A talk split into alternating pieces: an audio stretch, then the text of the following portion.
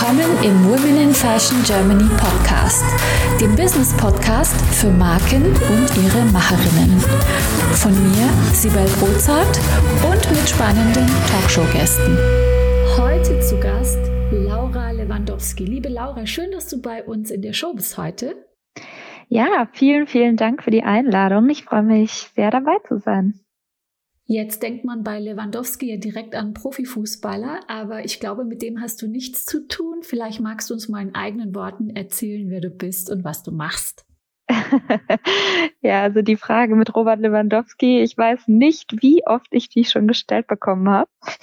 Ähm, tatsächlich sind wir aber weder verwandt noch verschwägert, wie es so schön heißt. Ähm, nichtsdestotrotz hatte ich schon immer vor, ihn in meiner äh, Karriere als Journalistin mal zu interviewen, weil irgendwie wäre es prädestiniert dafür. Und ich denke, es würde auch tatsächlich ein paar Optionen geben. Also zum einen bin ich Kolumnistin beim Business Insider. Äh, ich weiß noch nicht genau, wie er in meiner Kolumne Platz finden würde, aber da könnte man sicher einen Dreh finden. Das stimmt. Ähm, genau. Ähm, zum zweiten habe ich den Podcast Innovator Sessions, den co-hoste ich. Äh, der ist vom Innovator Magazin von Red Bull. Und darüber hinaus habe ich auch eine eigene Show gegründet beziehungsweise mitbegründet, The Meet Your Mentor Experience. Da kann ich später auch gerne nochmal drauf eingehen. Ähm, dafür habe ich natürlich auch schon sehr ähm, prominente Gäste interviewt, darunter Jay Shetty, Wim Hof, Sophia Moruso, die ja vielleicht auch einige gerade in deiner Branche kennen, äh, auch Tony Gahn ähm, und so weiter. Und ähm, ja, ich denke, Storytelling ist so mein Feld, deswegen ne berate ich nebenbei auch noch große Konzerne wie zum Beispiel Facebook, Google, Uber zum Thema äh, Thought Leadership und natürlich auch, wie sie mit gesellschaftsrelevanten Themen ähm, ja die Öffentlichkeit erreichen und vor allem auch ähm, unterrichten, nenne ich es mal, also wirklich weiterbilden und nicht einfach nur PR rausknallen. Hm, verstehe. Apropos einfach nur PR rausknallen. Also ich habe da über dich gelesen, ähm, du wolltest journalistische Ansprüche, Ansprüche, also du willst journalistischen Ansprüchen gerecht werden und dich gleichzeitig als Influencerin positionieren. Und da habe ich mich gefragt, was ist denn da der Unterschied oder was ist denn da der Widerspruch eigentlich? Ja, ich finde, da gibt es eigentlich ziemlich viele Widersprüche, vor allem ähm, weil ich als Journalistin, und ich komme ja aus dem klassischen Journalismus, ich komme ja von der Deutschen Presseagentur, dort habe ich mein Volontariat gemacht und habe danach auch die Social Media ähm, Redaktion aufgebaut. Und was man da natürlich von Tag eins eingetrichtert bekommt, ähm, man ist komplett neutral. Also ich habe keine Meinung. Ähm, das ist ja beim Influencen schon mal ziemlich schwer.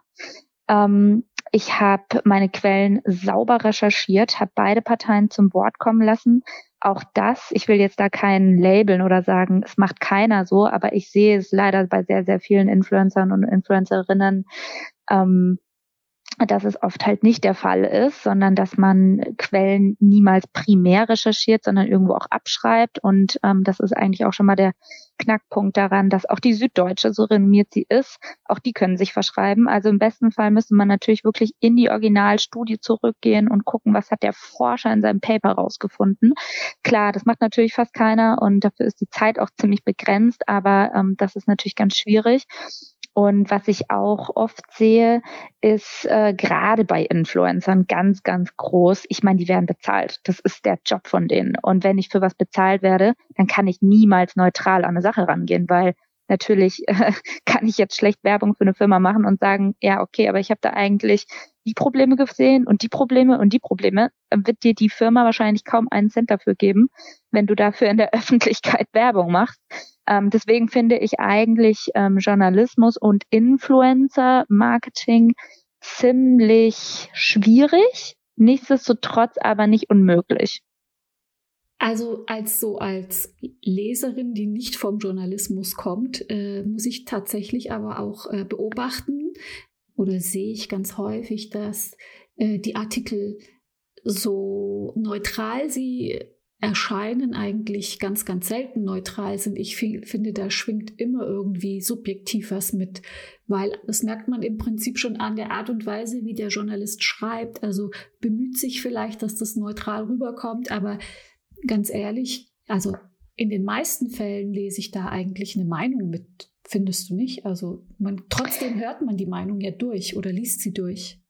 Ja, ähm, ich gebe dir recht. Also natürlich framet der Artikel auch in eine gewisse Richtung. Also Framing ist ja auch eine, eine Methode eigentlich so aus der Kommunikationswissenschaft oder ein Fachbegriff, äh, wo es darum geht, ähm, Einordnungen zu geben und Dinge in den Kontext zu bringen. Und das ist natürlich schon insofern auch wichtig, weil jede Zeitung, für die man schreibt, hat ja auch irgendwie, oder ich, ich sage jetzt mal Zeitung, oder es kann ja auch ein anderes Medium sein, hat natürlich eine Tendenz. Also die FAZ ist ganz anders geframed, schon mal von Natur aus als die Bildzeitung oder die Süddeutsche. Ähm, nichtsdestotrotz sollte es trotzdem beim Journalisten oder bei der Journalistin nicht die Aufgabe sein, eine Meinung zu geben, außer es ist explizit eine Kolumne, ein Meinungsstück, Satire oder was auch immer, sondern das, was du vielleicht als eine Meinung wahrnimmst, ist eigentlich meistens mit einer These reingegangen und die dann mit Quellen belegt. Also ich sag mal, ich ähm, ich, ich merke eine Strömung, Clubhouse wird zum Trend. Ja, da könnte man jetzt sagen, oh, der Journalist hat rausgefunden, Clubhouse wird jetzt cool und trendy und er hat es selber in seinem Freundeskreis mitgebracht und so weiter. Aber er soll das ja auch mit Quellen belegen. Das ist ja nicht seine eigene Meinung, sondern er macht das ja an Statistiken, an Expertengesprächen fest und so weiter. Also klar ist natürlich irgendwo immer eine Meinung mit drin. Bei der DPA, wo ich jetzt gearbeitet habe, war es ganz extrem, weil da mussten wir ja neutral sein, weil das, was wir kreieren, ist ja das Futter für die Zeitungen. Also ganz, ganz ähm, klassisch gesagt, wenn ich bei der DPA eine Meldung über keine Ahnung, Finanzen geschrieben habe, ja, dann erreicht diese Meldung das Handelsblatt, die Wirtschaftswoche, die FAZ, die Süddeutsche und die können wiederum daraus natürlich was machen, was sie wollen oder wo sie wissen, okay, das ähm, ist interessant für meine Leserschaft. Ähm, und insofern gebe ich dir natürlich recht äh, Meinungsstücke müssen als das deklariert werden. Nichtsdestotrotz auch Menschen, äh, Journalisten sind Menschen und haben eine Meinung, kann man nie zu 100 Prozent verstecken, aber ähm, die, die sollten nicht so prominent im Artikel erscheinen, ja. Aber das, das ist auf die Aufgabe des Journalisten, dafür lernt man es. Verstehe. Und jetzt äh, glaube ich aber, dass du nicht der Typ bist, der das eigentlich möchte, sondern wie ich dich wahrnehme, möchtest du ja deine Meinung eben gerade teilen mit allen. Ähm, ist das ja. richtig? Ja, definitiv. Und ich glaube, deswegen habe ich mich auch ähm, von der DPA irgendwann verabschiedet, weil das, was ich da gelernt habe, fand ich unfassbar wichtig und wertvoll. Ähm, allerdings, ähm, wenn es jetzt mal außerhalb des Berufs gilt, gibt es ja auch noch ein Leben und eine Mission oder was man im Kopf hat und was man erreichen und, und sagen will vor allem. Und da war das natürlich nicht das geeignete Medium für mich. Ähm, und dementsprechend habe ich dann meine Kolumne angefangen. Aber auch hier wieder Kolumne ist ganz klar, dieser Mensch hat eine Meinung und eine eigene, ähm, ein eigenes Weltbild und ich bringe die dann auch ganz klar zum Aufdruck. Aber ich habe immer eigentlich die journalistischen Basics im Hintergrund. Also wenn was Meinung ist, dann schreibe ich rein, das, das sehe ich und empfinde ich so. Und wenn was nicht meine Meinung ist, dann schreibe ich rein, woher ich die Quelle habe. Und eben genau das fehlt mir halt bei Influencern sehr oft. Ja, das stimmt. Also im Prinzip weiß man gar nicht mehr, wem man glauben soll. Oder ich sag mal so, viele können das gar nicht auseinanderhalten äh, nee. und äh, lesen irgendwas im Netz oder in Social Media und da steht irgendeine Aussage und man, man ungeprüft der Quellen akzeptiert man einfach so dieses, äh, diese Aussage und meistens kommt ja dann noch dazu, dass es aus der eigenen Bubble ist oder wenn man einmal in diese Richtung Kontakte hat, dass man immer immer wieder Nachrichten in diese Richtung bekommt und plötzlich wird es so eine Wahrnehmung, eine, subjektive Wahrnehmung, ähm, die gar nicht mehr der Realität entspricht. Das ist ja irgendwie total freaky, oder? Ja, absolut. Und gerade da muss aber auch ich, ganz ehrlich sagen, muss ich mich immer wieder daran erinnern, verschiedene Meinungen und vielleicht auch mal eine Kontrameinung mit einzubeziehen. Und ähm, dann ist es natürlich auch so, ich kann jetzt mal meine Kolumne bei Business Insider nehmen, da habe ich nur begrenzt Platz. Ja, da will ich natürlich erstmal so meine Erfahrungen ähm, mit ins Spiel bringen. Und dann ist es ganz schwer, oft zu sagen, hey, man hat wenig Zeit, man hat wenig Platz. Auch das sollte niemals eine Ausrede sein. Aber du musst schon auch wirklich suchen, um aus deiner eigenen Bubble rauszukommen. Aber es ist auch total wichtig, weil das wird dir oder auch anderen Leuten, ne? ich rede jetzt hier nicht nur von Journalisten, jeder Mensch, um sich eine Meinung zu bilden, muss mit einer anderen Meinung überhaupt in Berührung kommen. Weil wenn man immer nur das Gleiche hört, aus den gleichen Mündern, aus der gleichen Bubble, wie soll man sich da weiterentwickeln? Und ich glaube, wenn jemand sein Profil schärfen will, und da komme ich nochmal auf Influencer zurück, klassisch auf Instagram, auf YouTube ähm, oder natürlich auch Schauspieler, generell Persönlichkeiten des öffentlichen Lebens oder aber auch ein CEO, der jetzt von der Company ähm, mehr als eine Company hat, sondern auch eine Meinung zu Thema XY. All diese Menschen sollten sich ganz klar fragen, was ist meine Meinung, was sind die verschiedenen Weltansichten, wie rechtfertige ich das mit meiner eigenen Weltansicht und vor allem, wie wappne ich mich natürlich auch vor Kritik, weil ich finde, polarisieren ist total wichtig, wenn man halt weiß, wie es geht. Und Meinungsführer wird man in dem Fall eigentlich auch nur, wenn man ähm, sich ganz klar positioniert, begründen kann, woher kommt die Meinung, man kann gut argumentieren, man bleibt ruhig, man bleibt empathisch, man versetzt sich in andere Menschen hinein und da muss man auch keine Angst haben, seine Meinung publik zu machen. Aber was ich halt oft feststelle, ja, also bestes Beispiel ist ja auch gerade Corona, ähm, egal was man von der aktuellen Strategie hält. Und ich will es auch nicht bewerten an der Stelle und ich will auch nicht sagen, was ich jetzt in dem Fall davon halte, ob man es gut oder schlecht findet. Die meisten Leute würden nicht mal zugeben, dass sie es schlecht finden. Ob sie es tun oder nicht, aber das würden sie nicht machen, weil der Mainstream in eine andere Richtung geht. Und das ist total gefährlich, weil ich finde, das im Endeffekt verfälscht total unser Meinungsbild und man hat das Gefühl, alle sind dieser Meinung und es stimmt nicht. Und es ist mir auch schon total oft passiert, dass man so wirklich mal konträre Meinungen oder überhaupt eine Meinung hört, hinter verschlossener Tür, zwischen zwischen Tür und Angel, wenn man dann mal mit Menschen wirklich spricht, sie darauf anspricht, dann sagt man ja, eigentlich auch nicht. Oder man merkt, okay, der Mensch öffnet sich gerade, weil er das Gefühl hat, hey, ich höre dir zu und würde dich nicht dafür verurteilen. Aber gerade das passiert in unserer Gesellschaft leider viel zu wenig. Und deswegen in der Öffentlichkeit sind wir alle der gleichen Meinung. Und das finde ich schade, finde ich gefährlich eigentlich sogar. Mhm, ist es auch. Wobei ich äh, gerade so eine total konträre äh, Bubble wahrscheinlich habe zu dir im, im Thema Corona. Ich höre alle nur rummeckern und auch öffentlich rummeckern und äh, ich sehe ganz, ganz viel auf Social Media Menschen, die äh, sich irgendwie überhaupt nicht an die Corona-Regeln halten und das aber ganz öffentlich zur Schau stellen.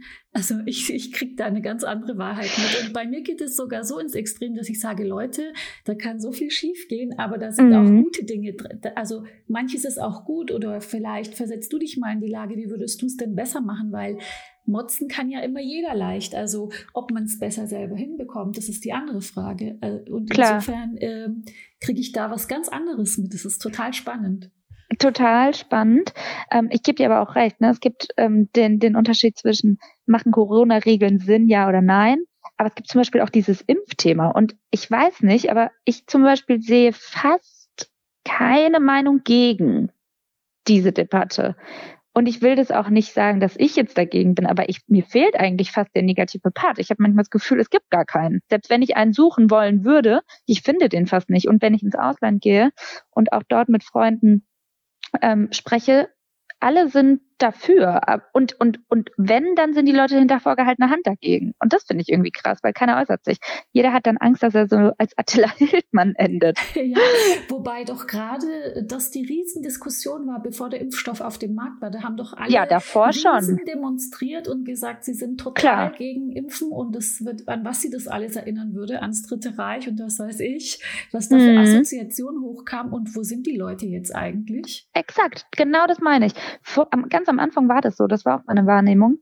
Ähm, jetzt aber nicht mehr oder beziehungsweise in meiner Welt. es ist ja auch immer so eine Sache. Ähm, aber ja, um es nochmal auf euch als Hörer auch zurückzuführen. Ich meine, die jetzt dazu hören, die fragen sich, okay, was, was kann ich da jetzt mitnehmen? Ich glaube, es ist einfach total wichtig, sich immer mit verschiedenen ähm, Perspektiven auseinanderzusetzen, seine Recherche gut zu machen, gerne auch mal das Wort erheben, gerne Meinung positionieren, aber halt eben sauber seine Quellen recherchieren und ähm, wissen, von was man redet. Und wenn man es nicht 100 Prozent weiß, auch voll okay, aber dann soll man das auch zugeben und sich nicht als der absolute Experte hinstellen. Hm. Ähm, das ist genau das richtige Thema, um zum Thema Personal Branding überzuleiten. Also Personal Brand, du hast äh, für dich selber jetzt eine starke persönliche Brand aufgebaut. Vielleicht kannst du gleich auch mal erzählen, wie du da vorgegangen bist. Ähm, Im Prinzip für eine Personal Brand äh, muss man ja auch eine Haltung einnehmen. Also ohne Haltung weiß ja niemand, wofür du stehst. Also insofern äh, auch da denke ich doch, vielleicht bist du auch der Meinung, dass man ja ohne Meinung ist man ja wie ein Fähnchen im Wind und wie soll man sich da als Marke positionieren? Ähm, wie bist du da vorgegangen oder wie ist deine Haltung dazu? Also grundsätzlich passiert Personal Branding nicht über Nacht. Und ich mag diesen Begriff per se eigentlich auch nicht, weil man macht nicht sich selbst zur Marke. Das ist nämlich schon mal der erste Fehler in einem Wort, finde ich. Es geht nicht um Personal Branding.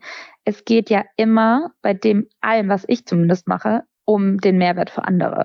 Und ich glaube, viele verwechseln Personal Branding mit, ich muss jetzt zum Selbstdarsteller werden oder mich in den Mittelpunkt stellen. Und auch tut mir leid an der Stelle, wenn ich jetzt nicht gender, aber ich finde es manchmal ziemlich anstrengend, alles in weiblich und männlich zu formulieren, falls sich hier gerade Leute wundern, warum ich das nicht mache. Es ist bewusst, aber nicht böse gemeint. Bin selber eine Frau.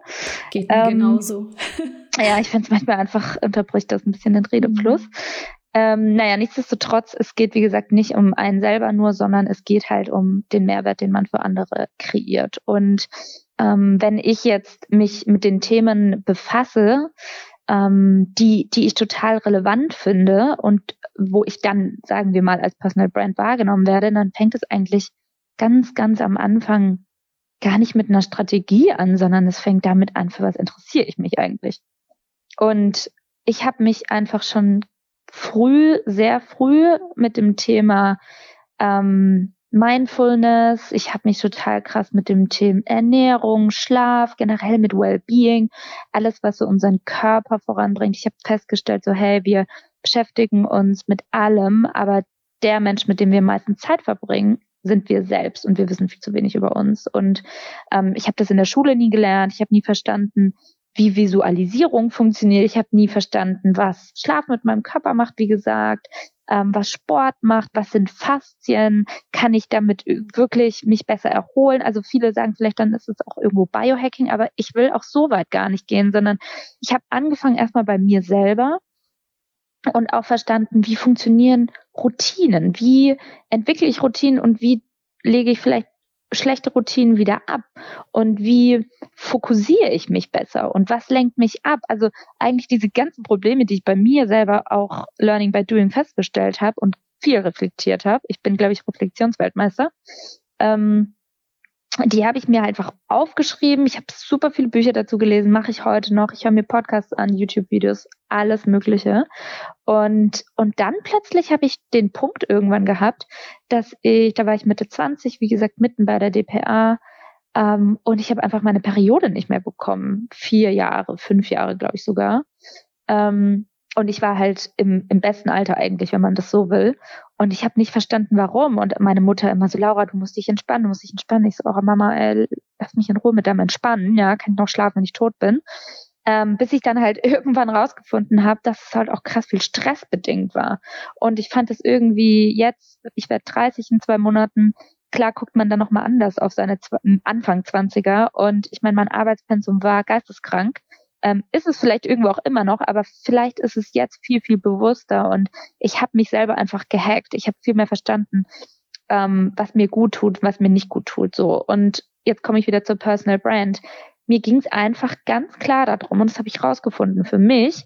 Ich will, dass es mir gut geht und ich will auch erfolgreich werden. Und wie kann man das beides vereinen? Und vor allem, wie kann ich aus diesem Hamsterrad rauskommen, das mir eigentlich aufgedrückt wurde, weil man es nicht anders gelernt hat? Und dann habe ich einfach festgestellt, hey, da draußen in der Gesellschaft geht es total vielen so.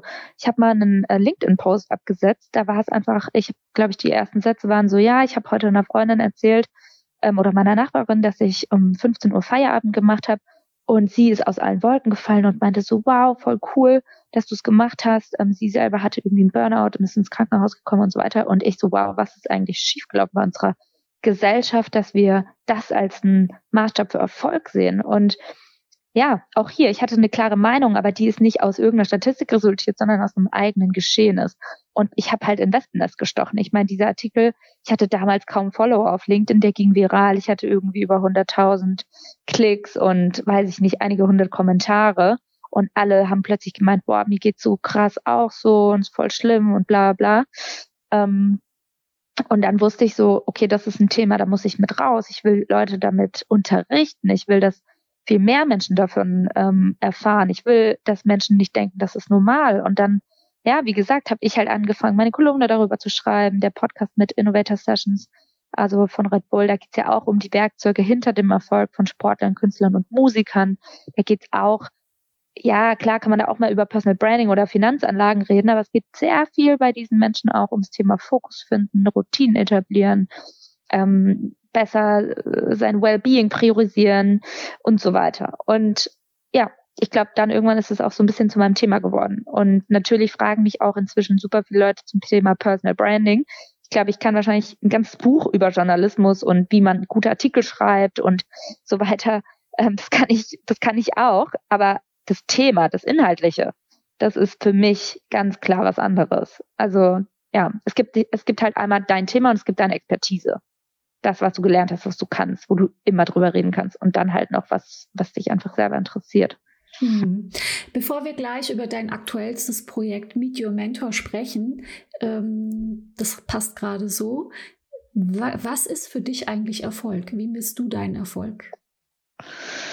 Ähm, also ich bin schon, wenn ich ganz ehrlich bin, auf jeden Fall auch jemand, ich, ich brauche schon auch die Bestätigung von außen.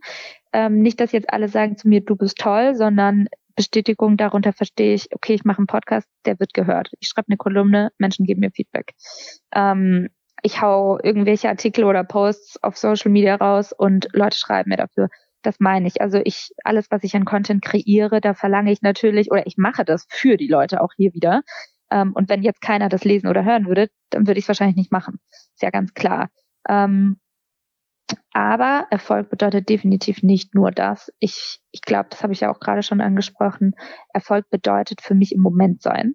Erfolg bedeutet für mich Zeit mit seiner Familie verbringen zu können, einen Weg finden, dass man eben nicht in diesem Hamsterrad landet. Erfolg bedeutet für mich ganz krass, mich mit vielen inspirierenden und echt intellektuellen Menschen austauschen, von denen ich lernen kann, bei denen ich das Gefühl habe, die wissen so viel mehr als ich. Und Erfolg bedeutet einfach, mich selber als Mensch besser zu verstehen. Weil am Ende ist ein Job ein Job. Und das, was wir hier machen und worüber uns wir eigentlich unser ganzes Leben so im kleinen Gedanken machen, ist ja von oben perspektivisch betrachtet total trivial.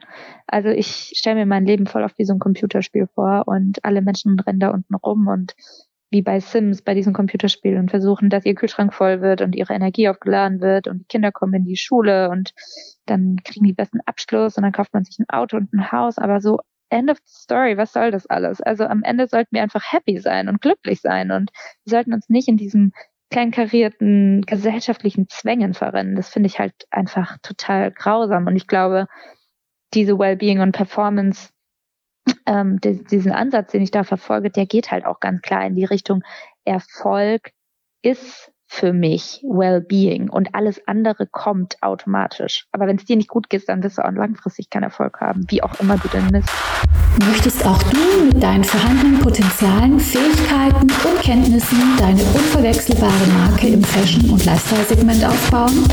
Ich helfe dir gerne bei der Gründung deiner eigenen Marke und biete dir meine Erfahrungen, meine Plattform und den Zugang zu meinem exklusiven Netzwerk.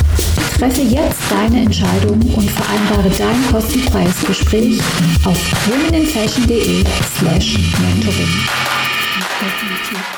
Ähm, genau, dann erzähl doch ein bisschen über Meet Your Mentor auch noch. Total spannendes Projekt, finde ich. Im Prinzip hast du es ja schon erzählt, aber jetzt vielleicht nochmal im Gesamtkontext. Ja, genau, der Ko Gesamtkontext. Also alles, was ich gerade erzählt habe, zahlt eigentlich 100 Prozent darauf ein, wie Meet Your Mentor überhaupt entstanden ist. Und zwar war das vor genau einem Jahr. Mein Freund und ich waren auf Bali. Ich muss dazu sagen, er ist Digitalisierungsexperte beim Berliner Senat und unterrichtet spanische Politik. Und ähm, ja, kümmert sich halt ganz viel um die Zukunft der Bildung.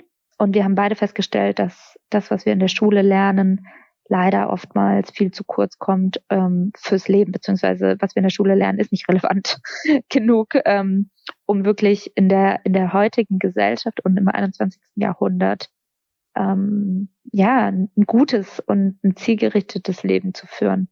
Und ähm, dadurch, dass wir uns sehr viele Podcasts, uns Bücher und ja eigentlich alles, was ich erwähnt habe, gemeinsam reinziehen. Also wir sind nicht Kategorie Netflix Doku oder Spielfilm oder Serie, außer Emily in Paris. Das haben wir auch einmal komplett durchgeguckt nachts und ich weiß bis heute nicht mehr genau, was uns an dieser Serie fasziniert hat, aber wir fanden uns beide einfach mega geil. ja, ich fand es einfach so süß und seicht, aber ähm, Ansonsten sind wir eher Kategorie Eisbaden mit Wim Hof oder ähm, die ganzen Amerikaner, Jay Shetty, ähm, Esther Perel, Brené Brown. Ich weiß nicht, wer sie kennt, aber schaut auf jeden Fall mal nach, wer diese Menschen sind, falls ihr sie noch nicht kennt. Ähm, und, und alle Leute, die eigentlich so, ich sag auch mal mit dieser Personal Brand, ein Thema ähm, an die Öffentlichkeit gebracht haben, das einfach noch zu wenig beachtet wird und wo es ganz klar auch um Persönlichkeitsentwicklung geht. Und anstatt diese Bücher weiterhin zu lesen, haben wir dann irgendwann gesagt, hey Laura, du bist doch Journalistin, lass uns sie doch einfach interviewen. Und Simo ist Lehrer, mein Freund. Und ähm, ja, dann haben wir gesagt, ein alternatives Curriculum wäre doch mal geil. Das war so der Ansatz. Und dann haben wir ein Pitch Deck gebaut, alle Namen darauf geschrieben und wer jetzt diese Namen, wie gesagt, nicht kennt, die haben teilweise eine Reach von 30 Millionen ähm, auf YouTube alleine oder ich war auch bei Gary Vaynerchuk ähm, online in der Show. Das ist äh, der Online-Marketing-Guru aus den USA. Wer den mal googelt, Gary V mit Doppel-E, ähm, krasser, erfolgreicher Typ. Ähm, auch eine Reichweite von, ich weiß es nicht, zweistelliger Millionenbereich auf jeden Fall. Und ja, bei ihm war ich in der Show. Wir haben ihm 300 Postkarten geschickt ähm, in die USA, weil ich ihn unbedingt in meiner Show haben wollte. Und dann kam es eigentlich andersrum, was auch ganz lustig war. Das Video ist immer noch auf YouTube zu sehen. Und ja, Your Mentor ist gerade einfach die Mission, ähm, dieses Wellbeing-Thema und unsere Mentoren, von denen wir so viel gelernt haben, mehr in die Öffentlichkeit zu bringen. Snackable Content, auch diese wissenschaftlichen, teilweise sehr sperrigen Themen runterzubrechen, kurz und knackig zu formulieren, ähm, Texte zu schreiben, Videos zu, ähm, zu bauen und natürlich hochzuladen. Und ähm, wir sind gerade wirklich so mittendrin ähm, und sehr, sehr dankbar, dass es gut angelaufen ist, weil von, von Stunde eins an waren unsere Sparing-Partner Business Punk und Business Insider. Und ich bin denen auch nach wie vor sehr, sehr dankbar. Wir sind inzwischen nicht mehr mit Business Punk zusammen, was aber einfach nur daran liegt, dass wir gesagt haben, wir wollen das zu einer richtigen Plattform ausbauen und das wird eigentlich mehr so eigenes Magazin und selbstständig. Und da, da stehen wir jetzt. Und ähm, witzigerweise haben wir jetzt auch unseren ersten Sponsor bekommen seit einer Woche und werden jetzt ab Mai, äh, Entschuldigung, es ist März, ähm, wir werden jetzt ähm, Anfang März wieder loslegen. Haben inzwischen schon andere ziemlich super interessante Mentoren wieder und Mentorinnen auf unserer Liste und ich freue mich richtig krass, die zu interviewen. Also es wird ganz toll. Es lohnt sich. Da frage ich mich natürlich, bist du da, bist du da immer so hartnäckig bei deiner, ähm, wie soll ich sagen, bei deinen Wunschgästen? Du schreibst, sagst hier gerade, du hast 300 äh, Postkarten geschrieben. Wie machst du es sonst? Wie bekommst du deine namhaften Gäste in deine Show? Bist du da immer so? Bleibst du dran oder bist du eher zurückhaltend oder machst du so lange, bis du die einfach hast, wenn du sie möchtest? Ja, also ich glaube eigentlich daran, dass ich die Menschen, die ich wirklich kennenlernen möchte oder generell auch alles, was ich erreichen möchte, es ist eine Frage der Zeit. Aber es wird auf jeden Fall kommen. Und wenn ich manchmal das Gefühl habe, jetzt ist der richtige Zeitpunkt, um was zu starten, und ich habe auch einfach, ich habe keine Angst davor, negatives Feedback zu bekommen. Also im Gegenteil, ich bin einfach krass neugierig und ich schicke dem 300 Postkarten und es kann ja auch sein, dass er sich gar nicht meldet, aber ich will wissen, was passiert, wenn er sich meldet. Und wenn ich das nicht mache, das wäre eigentlich total schade. Also ich bin einfach viel zu neugierig, um Sachen nicht zu machen. Und ähm, ich glaube ganz ehrlich, wir kochen alle nur mit Wasser. Jeder Mensch, ey, ob das Sheryl Sandberg ist oder Tina Müller von Douglas oder die kleinste Praktikantin, äh, die gerade angefangen hat, ist total egal. Auch die kann mal groß werden. Jeder Mensch hat Gefühle, jeder Mensch hat Emotionen, jeder hat eine eigene Geschichte. Und was uns halt vereint sind, ähm, ist, ist einfach, dass wir uns freuen, wenn wir Aufmerksamkeit bekommen. Und, und ehrliche und authentische Kommunikation hat noch nie was geschadet. Sag mal, was treibt dich eigentlich an, liebe Laura? Das würde ich jetzt gerne mal wissen. Du meinst all das zu machen? Ja. Sind ja keiner. nee, definitiv. Also habe ich mich auch schon oft gefragt, was mich einfach antreibt. Ähm, witzigerweise war ich mit acht Jahren schon genauso. Also ich habe mit acht Jahren einen Brief an den Bundeskanzler geschrieben, damals an Gerhard Schröder, und gesagt, ich will was für den Umweltschutz tun. Ich habe jetzt überall Vogelhäuser in unserem Garten aufgehängt und Kaulquappen gezüchtet. Zum Leidwesen meiner Mutter, weil das wurden das nämlich alles Frösche. Es war krass laut irgendwann im Sommer. Und ähm, ich hatte einfach in mir schon immer so einen extremen Drang, irgendwas in der Gesellschaft zu bewegen und Leute auf Themen aufmerksam zu machen. Und woher das kommt, kann ich dir nicht sagen, aber ich glaube, das ist irgend so ein Gen in mir, da steht ganz klar Mission drauf und ähm, alles machen, was da drauf einzahlt.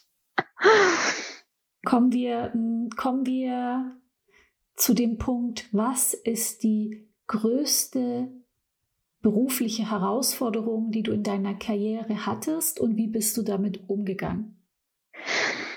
Ähm, das kann ich dir eigentlich ziemlich genau beantworten und ich glaube, das Thema kennen sehr viele Kreative. Und zwar, dass man gerade als kreativer Mensch oder wenn man in der Kreativbranche unterwegs ist, seine Zeit gegen Geld eintauscht. Und ähm, ich habe extrem viele Freunde, die sind, ähm, weiß ich nicht, Startup-Gründer oder arbeiten, arbeiten als Venture Capital Investor, ne, bei einem VC ganz klassisch. Und mein Vater auch, Schrott- und Metallhändler. Und das sind halt alles für mich so gewaschene ähm, Unternehmer und ich habe aber nie gelernt, wie man sowas macht. Also ich habe tatsächlich, ähm, habe ich ja schon gesagt, ähm, bei der DPA gearbeitet. Ich war immer Content, Content, Content, kreativ. Aber klar kommst du irgendwann an den Punkt, ey, ich mache alles, ja, ich kann auch alles machen, aber mein Tag hat nur 24 Stunden und auch ich kann meinen Tagessatz auf 5000 Euro hochschrauben, aber auch das ist ja begrenzt so. Und ich kann auch nicht schlecht irgendwann, egal wie, wie groß man ist, du kannst deinen Tagessatz oder was auch immer nicht ins Geisteskranke hochschrauben. Ja, es geht einfach nicht, egal wie groß du bist. Und ähm, dementsprechend war, glaube ich, so die größte Challenge, mich in das Thema Automatisierung reinzufuchsen. Also wirklich zu gucken, hey, wie kann man eigentlich das Wissen, das ich habe oder das, was ich mache und bei dem ich auch immer noch davon überzeugt bin, dass es meine Zeit erfordert. Also eine Kolumne kann ich nicht automatisieren. Ich kann die auch nicht von jemand anderem schreiben lassen, weil die Leute wollen nur mich hören und nicht eine Ghostwriterin. Das geht einfach nicht. Ähm, ich habe es tatsächlich auch schon mal versucht und die erste Person, mit der ich das gemacht habe, es ging komplett nach hinten los. Ich so, ne, kann ich auf keinen Fall mehr machen. Niemand kann in meinen Kopf reingucken und ich werde den Text sowieso umschreiben. Also von daher keine Sorge, alle Kolumnen, die da online stehen, die habe ich auch geschrieben, weil es geht nicht anders. Ähm, und, und dann muss ich mich ganz klar damit auseinandersetzen, wie geht man das überhaupt an und wie kriegt man den Switch hin von kreativ zu richtig Entrepreneurship. Also eine Firma aufbauen, ein Unternehmen aufbauen. Und ähm, ich glaube, da strugglen super viele Leute mit. Also ich, ich weiß es auch aus meinem Umfeld. Und dann an, auf der anderen Seite finde ich es aber umso spannender, mich mit Leuten zu, auseinanderzusetzen oder zu unterhalten, die genau das Gegenteil wie ich machen. Die checken gar nichts, was mit Thema Storytelling oder Content zu tun hat. Aber es sind halt die krassesten Skalierungsprofis. Und ich glaube, da muss man ganz klar sagen, wenn ich mal in der Situation bin oder wer gerade sich angesprochen fühlt, geht definitiv auf Leute zu, die sowas können und setzt euch möglichst früh damit auseinander, weil wer nur kreativ ist, wird irgendwann auch kreativ ausgesaugt, hat keine Zeit mehr für sein Wellbeing, hat keine Zeit mehr für Familie und Freunde und ähm, ja, dann, dann leidet einfach ganz krass auch die Kreativität und wird das, was man brennt, total drunter. Deswegen, ja, das muss man definitiv ernst nehmen. Was ist denn so das krasseste Tool, das dir ähm, Skalierung oder ähm, Automatismus gebracht hat, von dem du gar nicht wusstest, dass es existiert? Also was ich total interessant finde, ist die Plattform Kajabi, auf der man Masterclasses hosten kann. Ähm, bin gerade selber noch dabei, mich da so reinzufuchsen, aber das ist ja so ein, ja, so eine eierlegende Wollmilchsau, sag ich mal. Die macht alles von Funnel bis, ähm, dass sie dein, dein, dein Workshop hostet oder deine Class, ähm, ja, die, die gibt dir eine Landingpage, aber auch das muss man ja auch erstmal alles verstehen. Also ich, ich kann es auch total nachvollziehen, wenn Leute gerade zuhören und sich denken, von was redet die da gerade? Funnel und Landingpage und E-Mail-Automatisierung und Kurse hochladen und so. Aber Kajabi ist halt so eine Plattform, die kann das ganz gut. Und ähm, das finde ich, finde ich cool. Aber tatsächlich bin ich auch noch selber am überlegen, wie man dieses wirkliche, ich nenne es gar nicht Problem, ich nenne es mal Herausforderung der sogenannten Passion Economy, wie man das löst.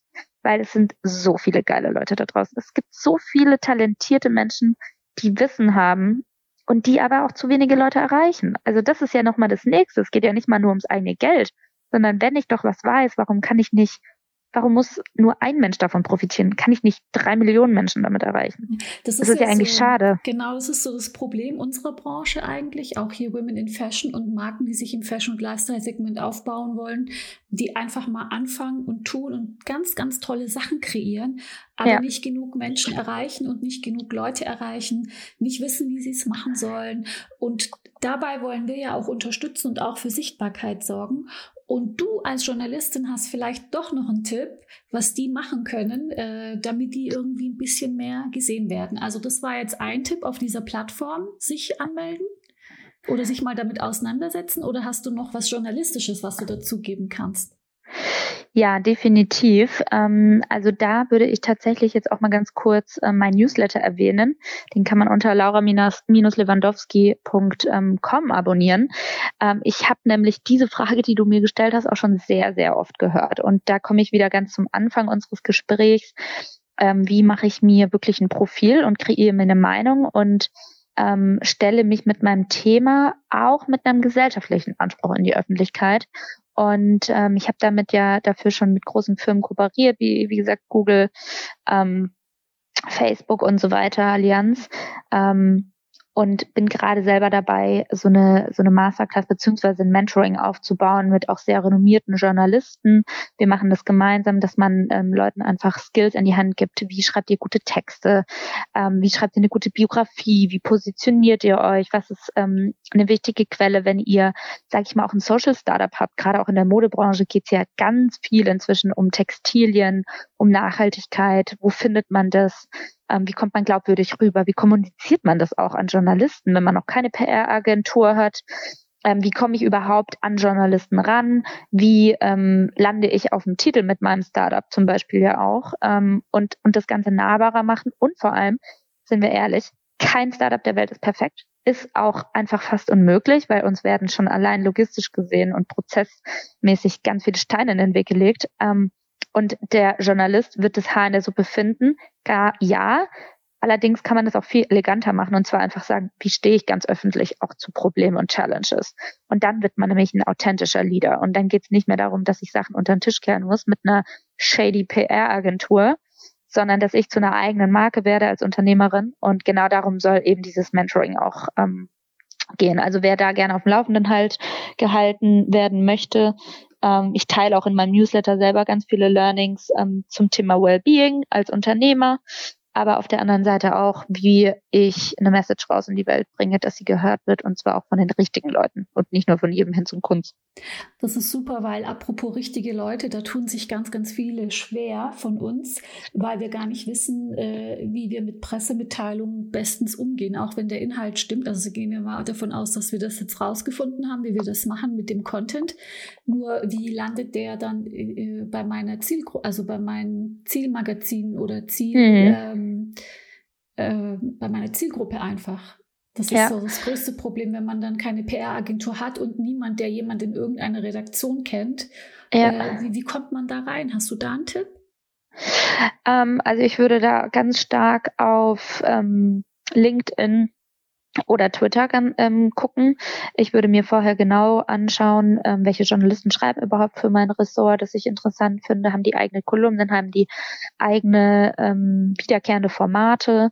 Ähm, sucht euch irgendwas, sag ich mal, Persönliches von diesen Menschen raus, schreibt die an, tritt mit in Kontakt, ähm, liked die Artikel von denen, ähm, habt auf jeden Fall einen Plan über was die schreiben, weil auch ich bin ja eine Journalistin und ich finde es total nervig, wenn Leute mich anschreiben und mir irgendwas pitchen, aber die die, die schlagen mir Themen vor, ich habe mit diesem Thema überhaupt nichts zu tun.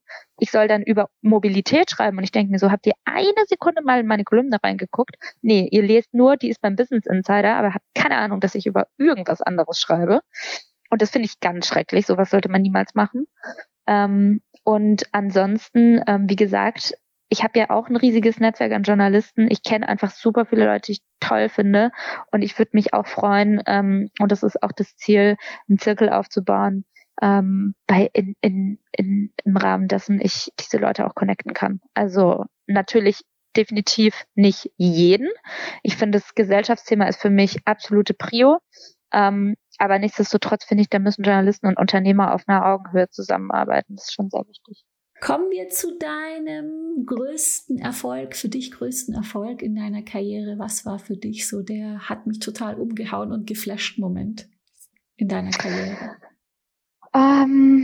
Ich glaube, alleine die Tatsache, dass ich mich selbstständig gemacht habe und es seit zweieinhalb Jahren, fast drei Jahren sehr gut bewerkstellige.